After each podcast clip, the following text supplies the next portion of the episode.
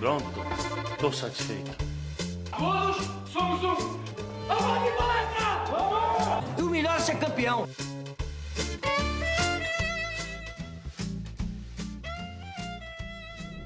Salve, salve, ouvintes do Análise Verdão! Tudo bem com vocês? Sou Vitor Bratini, tô aqui apresentando mais um podcast pós-jogo da equipe do Análise Verdão. Hoje para falar aí da vitória do Palmeiras sobre o Ceará, 2 a 1 vitória importante, segunda vitória seguida aí da equipe do Palmeiras, depois de um longo período sem conseguir ganhar sequer um joguinho. E bom, para falar desse jogo aqui hoje, eu tô acompanhado do meu amigo Gabriel Assis. Fala aí, Assis, tudo bem? E aí, Buras, Luca, todo mundo que tá ouvindo, bom estar tá podcast de vitória, né? Fazia tempo que, que eu não vinha num podcast de vitória e fazia tempo que o Análise Verdão não ganhava, não gravava dois podcasts de vitória consecutivos, né? Teve desde julho que o Palmeiras não ganhava duas seguidas e agora ganhou, finalmente, tava na hora. O time ganha uma folga ali no G4, vence um jogo atrasado que é sempre importante, é, não, não, não perdeu ponto e com isso, curiosamente, se eu não me engano, foi agora são 39 pontos, porque esse jogo valeu pelo primeiro turno, né? Então, curiosamente, o Palmeiras fechou o primeiro turno com 38 ou 39 pontos, o melhor primeiro turno da história. O problema é que o segundo turno tá sendo, tá sendo ruim, então não adianta de nada, mas só curiosidade mesmo. Mas o que importa é o Palmeiras ter vencido. Desempenho já conhecido, né? Bem mais ou menos, mas é bom vencer para começar a retomar uma confiança aí, pensando daqui 37 dias. E tô aqui acompanhado também do meu amigo Luca Vicchiato. Bem-vindo, Luca. Tudo bem? Fala Buras, Assis, pessoal que tá aí nos ouvindo. É realmente o um jogo hoje bem ameno, assim, né? O Palmeiras foi, foi aquele time mais ou menos dos últimos jogos, assim. É, mas, mas ganhou de um time que jogou bem. O Ceará hoje jogou muito bem, fez um, um, grande jogo, acho que um dos melhores aí recentemente. E tem, tem mérito sim nessa vitória do Palmeiras. É bom também para recuperar a confiança. Por pouco não ficamos mais um jogo sem sofrer gol também. Mas, enfim. É, bom para a sequência do Campeonato Brasileiro, ainda tem. É difícil, né? Os nossos objetivos estão um pouco longe, um pouco distantes, se a gente for pensar em título, mas em termos de G4, em termos de se manter ali em cima e de manter a moral do time até a final da Libertadores, é, tudo correndo um pouco melhor agora, uma sequência um pouco mais tranquila, começando hoje com o Ceará, na segunda com o Sport, e sempre bom, sempre bom vencer, independentemente do, do, do desempenho.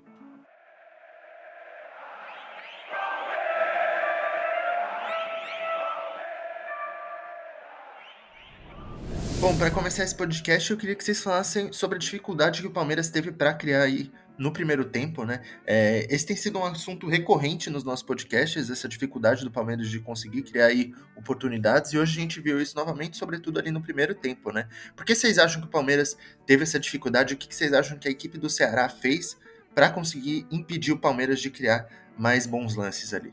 O Ceará foi. O Ceará conseguiu dificultar para o Palmeiras é, fechando bem o centro do campo e quando, tava, quando o Ceará subia a marcação. Né? Em geral, o Ceará hoje teve uma marcação um pouco mais alta, um pouco mais na frente. Isso sempre dificulta o Palmeiras, hoje não foi diferente. É, eu acho que o, o, que acontece, na verdade, é que o meio-campo do Palmeiras é, não tinha tanta característica para sair dessa marcação. O Palmeiras naturalmente ataca mais pelos lados a gente tinha o Rony bem aberto, Marcos Rocha aberto, o Veiga encostando ali no lado direito. Além disso, o Felipe Melo se juntava aos zagueiros para fazer a saída de três. E aí lá do outro lado ficava o Dudu mais espetado, o Piqueires mais espetado, fazendo como que o Palmeiras querendo acumular jogadores no lado direito para depois inverter, para atrair o Ceará também para o lado direito e inverter a bola para o lado esquerdo, que teoricamente estaria mais vazio, para o Piqueires e para o Dudu terem mais espaço. É, o problema é que, além disso, claro, o Palmeiras sempre tenta muita bola nas costas da defesa com o Rony. O Ceará marcava mais alto, então tinha espaço para meter a bola nas costas para o Rony. É... E, e o Palmeiras tentou fazer, cara. A proposta estava tava clara. A questão é que é muito erro de decisão. O Palmeiras não tem um. Não, ainda mais hoje, não tinha um time talhado para para jogar rápido, para jogar em dois toques, para para jogar sob pressão como tem, como tem que ser nessas situações. Né? O Ceará não dava tempo para o Palmeiras pensar, é, não dava tempo para o Palmeiras sair jogando com calma. E, e poxa, característica dos jogadores mesmo, tanto de coisa que o Rony errou e sempre erra quando ele joga aberto, né? É, não, não faz com que o Palmeiras consiga grandes, grandes trocas de passe, grandes tabelas ali lá do campo. As, o que mais, assim, os mais lúcidos, vamos dizer assim, foram o Veiga e o Dudu, quando a bola caía no pé desses caras. É, o jogo dava uma acalmada. O Zé Rafael até que foi bem hoje, mas ele, mas ele que seria o cara responsável por inverter o jogo da, da direita para a esquerda. Não tem tanto essa característica, né? Ele também dá uma travada maior no meio campo, porque hoje ele não errou com a bola. Hoje ele fez uma, assim, acertou bastante, mas ainda assim, de fazer um ritmo intenso de pós de bola, ele não, não é desse cara. Então, acho que pela característica dos jogadores, o Palmeiras teve mais dificuldade para jogar pressionado. É, enfim, é muito erro, cara, muito erro. É, foi muita, muito lance que o Rony foi lançado nas costas, estava impedido, que o Palmeiras é, tinha teve a chance de fazer um bom cruzamento, chegou próximo da área e também cometia erro, e aí fica difícil criar, cara. Acho que é. Assim, em geral, o Palmeiras teve três jogadores hoje tomando boas decisões com a bola no pé. O Veiga, o Dudu, o Veiga no primeiro tempo, o Dudu e o Scarpa quando entrou. De resto é muito, muito, muito erro mesmo, muito jogador que erra bastante e que tem muita tendência a acelerar e não necessariamente a, a trocar passes, né? Então acho que a, a proposta do Ceará não encaixou com as características dos jogadores do Palmeiras, que tem mais dificuldade de jogar dessa maneira é, a gente viu a mesma configuração do jogo passado, com o Gomes pela direita. Isso ajuda, melhora o Palmeiras, porque o Gomes consegue conduzir essa bola para ataque, fazer o Palmeiras ganhar espaço, mas é, em geral é isso. E além, claro, do gramado, do calor absurdo, a transmissão da TNT falou um monte de como o gramado estava esburacado, a bola quicando o tempo inteiro, e de como o Castelão é um calor absurdo também, totalmente oposto ao que o Palmeiras está acostumado a enfrentar. Então, acho que é uma soma de todos esses fatores, cara. É, em relação a essa questão do, do Castelão ser muito quente, o Abel até falou no começo do jogo, né, da, na, na entrevista pré-jogo, da dificuldade que seria esse jogo para o Palmeiras, é, ainda mais vindo de um, de um jogo em São Paulo que tinha sido com uma temperatura mais amena, enfim. E ele falou em relação às lesões, né, o quanto o objetivo, além da vitória, era evitar algumas lesões que podiam acontecer mas mesmo assim ele escalou o mesmo time, né, que jogou contra o Inter, e acho que hoje realmente a gente teve um pouco mais de dificuldade para criar, como o Assis bem disse, acho que o Palmeiras hoje ele chega até a ter mais finalizações que o Ceará no primeiro tempo, mas são finalizações é, de posições do campo que não são muito favoráveis, né? Não, não, não, levam tanto perigo ao gol, tanto que o Richard fez pouquíssimas defesas. Desses, dos sete chutes do, do Palmeiras no primeiro tempo, só um foi no alvo. E o Palmeiras não conseguiu entrar na área do Ceará, né? algo que o Ceará em alguns momentos conseguia, é, principalmente em jogadas pelo lado de campo. O Palmeiras sofreu bastante pelo lado direito da defesa, e que era onde o Ceará atacava um pouco mais, ali pela esquerda, do, do, do ataque deles, e chegaram com um pouco mais de, de, de, perigo, e o Palmeiras teve muita dificuldade. Acho que é, são várias questões né, que a gente percebe nesse, nessa maneira do Palmeiras jogar hoje. Eu acho que o Rony aberto realmente tem sido um problema, porque ele é um cara que quando é, sai nas costas da defesa, funciona até que bem, mas quando tem que fazer uma jogada de, às vezes, tentar partir para o drible, para um contra um, é, ele é um jogador muito previsível, sempre é, pensando em puxar é, para a perna direita para fazer um cruzamento, ou tentando já buscar a finalização, e muitas vezes é, essas, esses fundamentos acabam saindo é, de uma maneira equivocada. É, o, essa, essa questão do meio-campo, né, só com o Zé Rafael ali sendo esse cara para é, conduzir o time para o ataque, já que o Felipe Melo descia um pouco mais para ficar na saída de três mesmo. O Rafael Veiga volta e meia é, chegava ali, acho que fez isso até mais no jogo contra o Inter do que hoje. Hoje foi um pouco menos, ele caindo mais pela direita, fazendo até um bom jogo, acho que foi um bom jogo do Veiga, mas o Palmeiras foi isso, foi atacando mais pelos lados, tentando é, é chegar para inverter essa bola justamente e para explorar os jogadores num contra um e as ultrapassagens do lateral, é, até na, acho que o Palmeiras atacou um pouco mais pelo lado direito no primeiro tempo, principalmente no comecinho ali, com o Marcos Rocha e o Rony, depois é, ficou um pouco mais balanceado, o Piqueires até conseguiu chegar algumas vezes no fundo, fazendo ultrapassagem quando o Dudu trazia a bola para o meio, mas realmente foram, foi muita dificuldade do Palmeiras, acho que a, a principal questão é essa questão individual, da tomada de decisão, que os jogadores do Palmeiras, é, enfim, acabam sempre escolhendo as jogadas erradas, é, no primeiro tempo foi bem isso, é, inúmeros lances, é, se eu não me engano, teve uma jogada ali que o, o Dudu tentou um passe para o Luiz Adriano completamente é, fora de, de, é, de sintonia com o jogo, né? Não fazia muito sentido naquele momento ali, mas ele tentou um passe e o Luiz Adriano também não, não entendeu. E a bola acabou sobrando na mão do goleiro numa jogada que podia ser interessante para o Palmeiras. É, e, enfim, o Rony é, muitas vezes tendo dificuldade para dar, dar, sequência nas jogadas, sendo um cara muito previsível, como eu disse, tendo dificuldade de ir para um contra um. E hoje foi realmente foi, um jogo que no primeiro tempo a gente viu que o Palmeiras ele, ele teve até mais a bola em certos momentos, porque ele queria construir um pouco mais de trás. Mas o Ceará não dava esse espaço e o Palmeiras é, não, não conseguia girar a bola com velocidade o suficiente para é, dificultar a marcação do Ceará. Isso no segundo tempo vai mudar um pouco, é, porque acho que muda, muda, um pouco mais a maneira de atacar é, do Palmeiras e algumas outras alterações no Ceará. Mas no primeiro tempo, realmente, acho que a principal questão foram as tomadas de decisões erradas e, e a formatação própria do time que não favorece tanto esse time a, a, a, a, com esses jogadores que estão em campo a criarem jogadas um pouco mais quando a defesa do adversário está é, pressionando bem.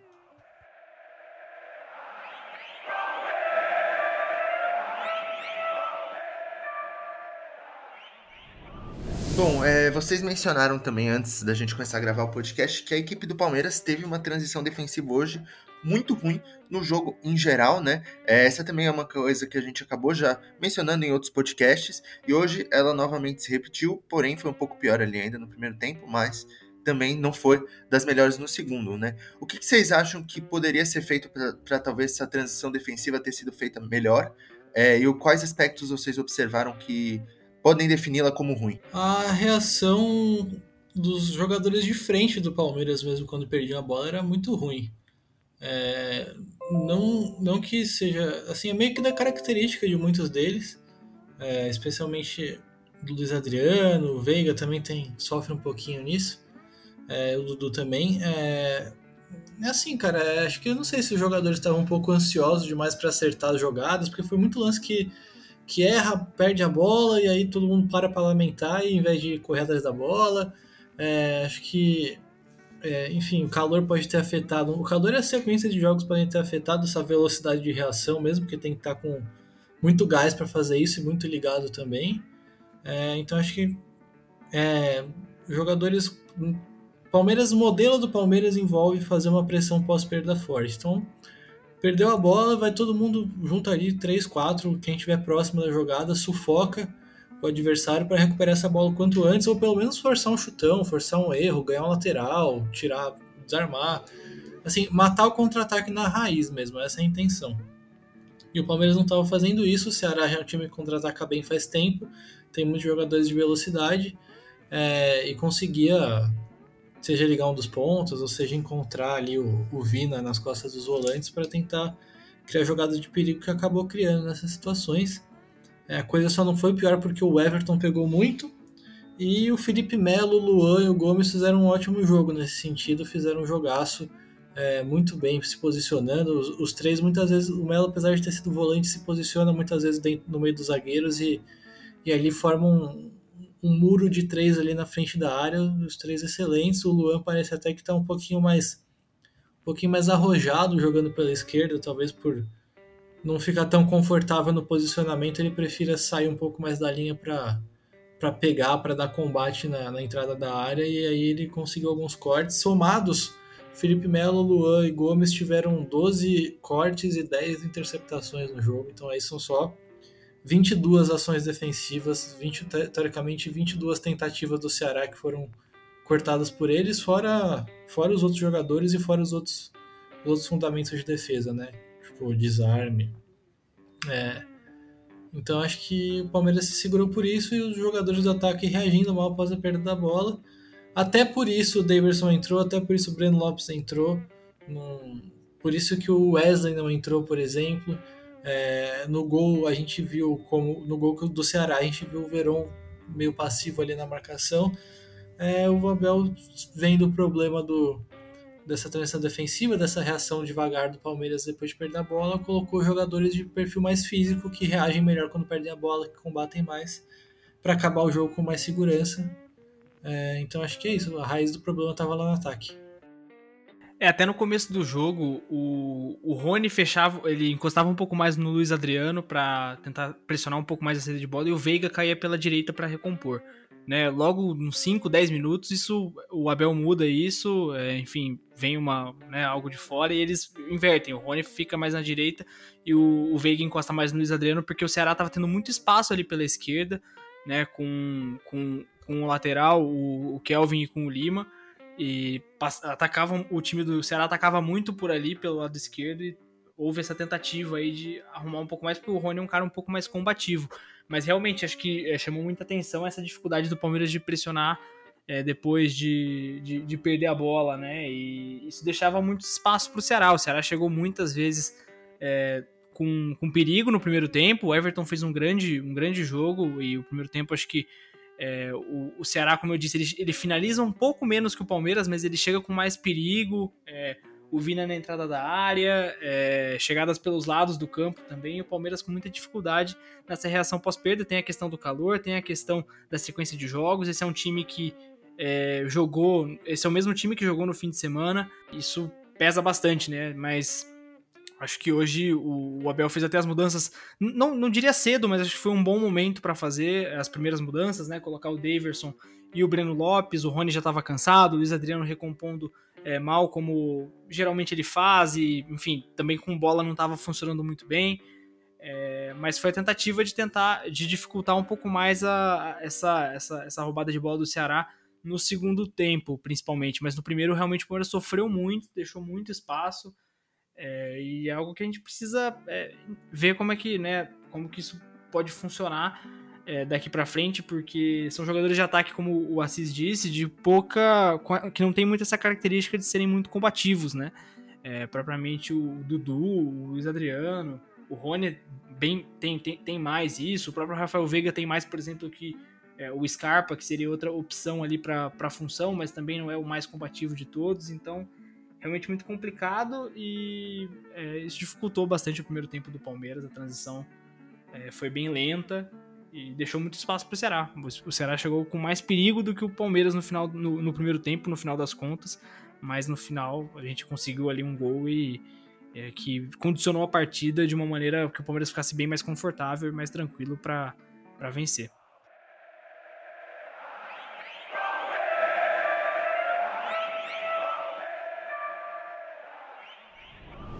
Agora, no segundo tempo a gente teve a entrada aí do Gustavo Scarpa, né? Um jogador que vinha sendo muito criticado aí pelos últimos jogos, que ele realmente caiu muito de nível, né? Apesar de ser o líder de assistências no Campeonato Brasileiro, se eu não me engano, acho que ele tem nove, né? Ele foi um jogador que caiu muito de rendimento aí nesse segundo semestre. Porém, hoje a equipe melhorou com a entrada dele. O que vocês acharam do jogo do Scarpa e depois da entrada dele, o que, que ele ajudou o Palmeiras a melhorar? Ah, ele encontrou o contexto perfeito, né? Entrou muito bem, entrou tomando boas decisões, ele tem jogos que ele, que ele erra demais, erra passe, escolhe jogada errada. Hoje ele não fez isso, hoje ele foi muito bem nesse sentido. É, e encontrou o contexto perfeito, né? Porque ele entrou, o Ceará tinha acabado de tirar o Marlon, que, que era o volante, era um dos volantes do Ceará, para colocar o Kleber, que é um centroavantão. Então ficou só com um volante, o Fernando Sobral, e o Vina dando um migué ali, fingindo que é um volante, mas não estava fazendo nada, né? Porque não é característica. Então, ele entrou no momento em que o Ceará escancarou o meio-campo. E aí ele teve espaço para fazer o que ele queria, usou muito bem esse espaço, e é isso, assim. Esse é o Gustavo Scarpa, um cara que perto da área é perigoso, tem um ótimo poder de assistência, de finalização, pega bem na bola. Dependendo do dia, do estado de ânimo dele, que varia muito, ele pode ele pode encontrar várias soluções para o Palmeiras, ou ele, ele podia ter tido mais assistências, porque ele botou o Breno Lopes na cara do gol, botou é, no gol no lado do Verão, ele deu um baita passe para o Davidson também. Até agora aquele impedimento tá esquisito de, de acreditar que foi. Talvez quando vocês estiverem ouvindo o podcast, a imagem já pode ter saído, mas na transmissão não deu para garantir nada. É, então ele encontrou esse contexto de meio campo escancarado, bastante espaço na frente da área. A assistência dele foi, foi engraçado, né? Que ele tinha acabado de entrar e do lado ali do bandeirinha, do, do quarto árbitro que anuncia a substituição, tinha a lateral pro Palmeiras. Ele já entrou e já ficou ali do lado, se aproximou do Dudu e conseguiu fazer a tabela e a assistência. É, enfim. Belíssimo jogo dele, é bom essa reação, tomara que ele ganhe um ânimo. Na entrevista pós-jogo ele não pareceu muito animado, mas é importante para ele ganhar confiança, ganhar um ânimo. Ele perdeu espaço para o Dudu, o que é natural, mas também ele não vinha entrando bem nos jogos que ele foi titular, contra Atlético Mineiro, no Brasileirão, Juventude. Quando ele entrou em segundo tempo também não, não foi muito bem. Então é importante que ele tenha retomado, retomado o nível, porque o Palmeiras vai continuar precisando dele, vai continuar entrando, se não for titular sempre, vai entrar em segundo tempo. E é isso. E o elenco do Palmeiras está curto. Já é, já é curto em questão numérica, mas está curto em questão de opção. Tem muita gente muito mal. Hoje o Abel certo, pensou em poupar jogadores, pelo que saiu na imprensa, e fazia sentido, porque o Palmeiras está numa sequência grande. Tem jogador do Palmeiras que está 6, 7 jogos seguidos sem jogando quarto e domingo, e tem sempre aquele númerozinho que depois de quatro jogos seguidos, quarto e domingo, a chance de lesão aumenta, acho que 60%, enfim, aumenta bastante. Então o ideal é que ninguém jogue tanto jogo assim, mas o, mas o Abel colocou os caras porque ninguém que estava no banco daria confiança que, tava, que faria melhor. Muito pelo contrário, no máximo o Renan. Então é. Então é importante o Palmeiras reincorporar o elenco, recuperar muita gente que tem ficado no banco e tomara que tenha sido um renascimento do Scarpa. Exatamente, o Scarpa entrou muito bem hoje. Realmente, né, ele encontrou bastante espaço ali para jogar, deu umas belas enfiadas de bola, é, alguns bons passes, deu a, a, assistência, né, no primeiro lance dele no, no jogo, ele logo que ele entra, ele cruza pro Davidson fazer o gol. Ele dá o passe pro, pro, pro terceiro gol do Palmeiras, né, que foi anulado no final das contas, o gol do, do, do Verón lá, que aparentemente o Breno estava impedido, mas não estava impedido.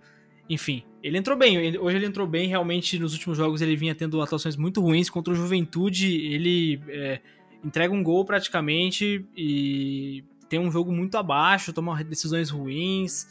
É, é um cara que ele falta um pouco de intensidade às vezes para ele, mas tecnicamente é quase que indiscutível, né? Se a gente for parar pra pensar. Ele é um cara que tem muita qualidade técnica e é, enfim, é, tem uma boa visão de jogo, é um cara que joga bem. Né? Falta às vezes a ele ser um pouco mais intenso, um pouco mais é, é ligado nas partidas, ajudar um pouco mais o time a recompor. Hoje, né, nessa questão, é, o, o Ceará botou todo mundo no ataque, o, o Kleber entrou no lugar do, do Marlon, que era o, o, o volante ali, e ficou muito. Essa, essa, o meio-campo ficou muito, ficou muito aberto, ficou muito exposto, justamente para o time tentar essa reação. E ali o Scarpa encontrou bastante espaço, foi muito bem. É um jogador que a gente sabe da capacidade dele, mas que realmente nos últimos jogos é, vinha decepcionando um pouco. E acho que é, em toda essa questão de é, da, da, entrada do Dudu no time, a saída do Scarpa, acho que faz todo sentido, porque o Dudu é um cara que entrega mais que ele em geral. E entre o Veiga e o Scarpa, como eu disse um, um pouco antes, o, o, Veiga é um jogador que é um pouco mais intenso, ele te entrega um pouco mais sem a bola, principalmente. Talvez é, não entregue é, tanto com a bola, mas é muito mais perto do que o, o, contrário, né, do Scarpa sem a bola. Então hoje ele fez um bom jogo, é, entrou bem. Acho que ninguém entrou mal assim no Palmeiras no final das contas. Acho que o Verón ali foi bem no finalzinho que ele entrou. O Verón e o Danilo Barbosa acho que não tem nem como avaliar. O Breno perdeu algumas chances também, mas enfim, esteve em, em boas condições. Acho que é, foi um pouco mais produtivo que o Rony, por exemplo, durante o jogo inteiro, mas acho que o, o grande destaque mesmo, apesar do gol do Daverson, é o Gustavo Scarpa pelo, por, por ter entrado muito bem e ter contribuído pro, pro time nessa, nessa questão ofensiva, principalmente no, do, no, né, no, a partir da hora que ele entra.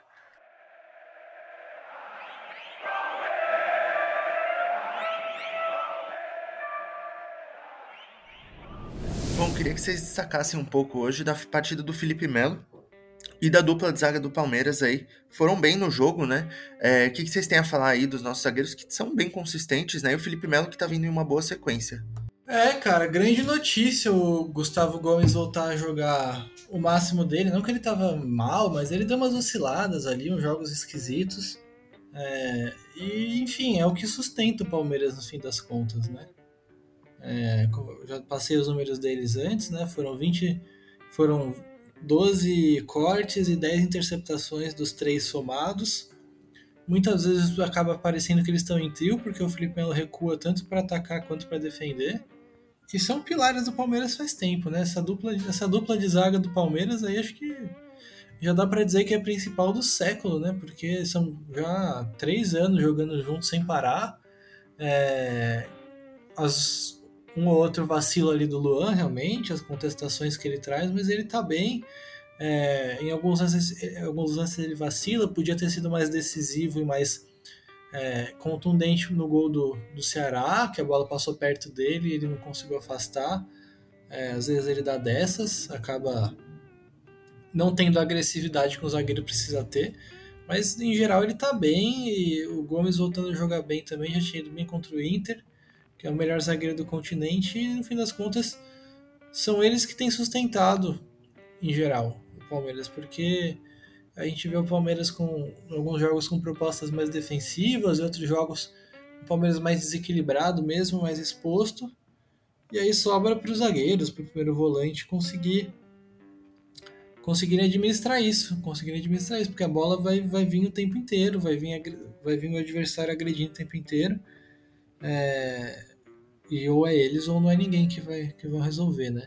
E bom, bom sempre ressaltar como eles têm ajudado, sempre ajudam e continuaram fazendo isso, até melhorou agora com o Gomes pela direita na saída de bola. Felipe Melo recuando para fazer essa saída de três, vê o jogo de frente, consegue lançar com mais facilidade. Ele, por já estar tá mais velho, mais lento, e já sempre foi mais corpudão, né? O cara é grandão, fortão. É, não tem a mesma mobilidade para receber de costas, virar. Isso acabava dificultando alguns momentos, então ele já fazendo a saída ao lado dos zagueiros, o jogo de frente, consegue distribuir melhores passes. O Gomes pela direita consegue consegue carregar a bola, levar o Palmeiras à frente, aproveitar o espaço que, que dão para ele. E agora é um pouquinho a questão do Luan é, treinar um pouquinho mais e se adaptar um pouco melhor na questão corporal para continuar tendo a influência que ele sempre tem nos passes mesmo, né? Passe que rompe linha.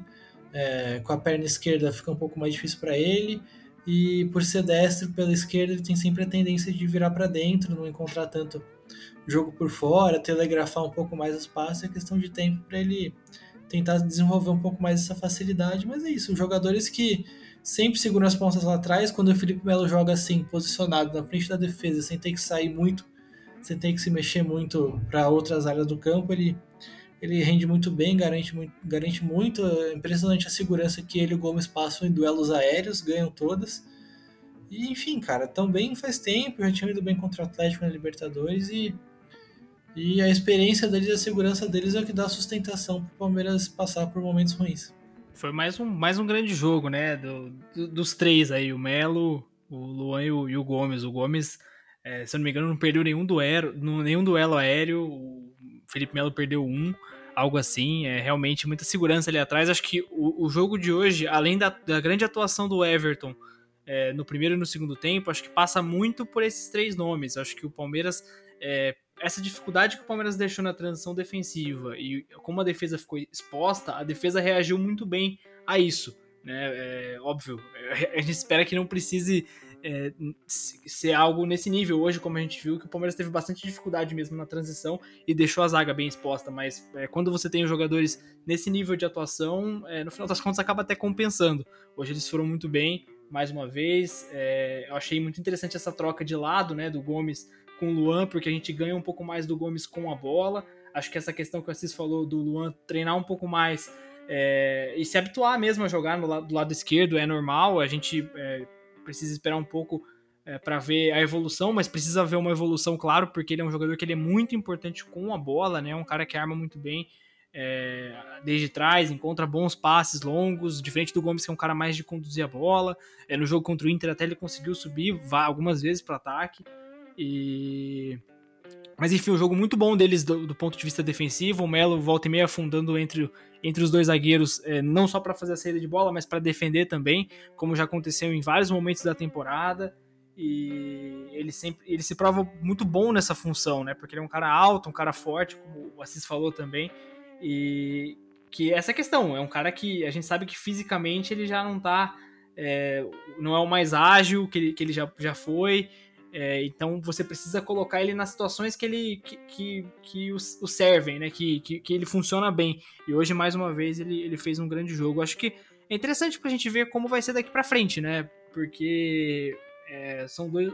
A dupla de zaga, essa dupla de zaga do Palmeiras é praticamente incontestável, apesar do Luan sofrer muitas críticas, e muitas delas são justas, mas é, ao lado do Gomes ele funciona muito bem é, em 90% da, das ocasiões. Hoje foi mais uma, mais uma vez disso.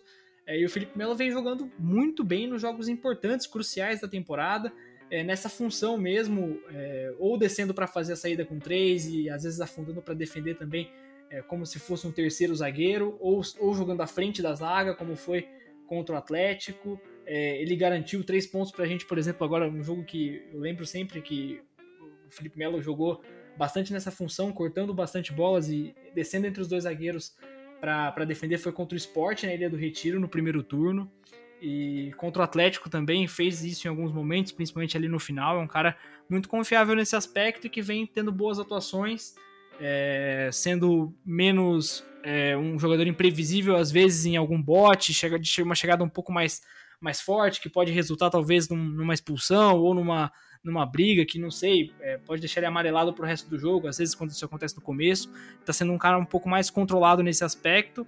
É, com a bola a gente sabe que ele entrega muito também em termos de é, virada de jogo, um cara que tem bons lançamentos. Ele deu um ótimo lançamento pro, pro, pro Rony, né? É, não sei, agora não sei se foi. Teve um gol anulado do Rony também, mas eu não lembro se foi o Felipe Melo. Mas enfim, ele encontrou o Rony várias vezes pela direita, algum, muito, na, na maioria das vezes ele estava impedido, mas ele encontrou muito bem o Rony para gerar boas jogadas no ataque e defensivamente impecável hoje. Acho que esses três hoje merecem muito destaque pelo que foi a partida como um todo e pelos problemas que o Palmeiras é, demonstrou. Esses três foram a solução, mais ou menos, é, para não necessariamente para os problemas, mas eles conseguiram cobrir os problemas do Palmeiras, principalmente na marcação lá na frente.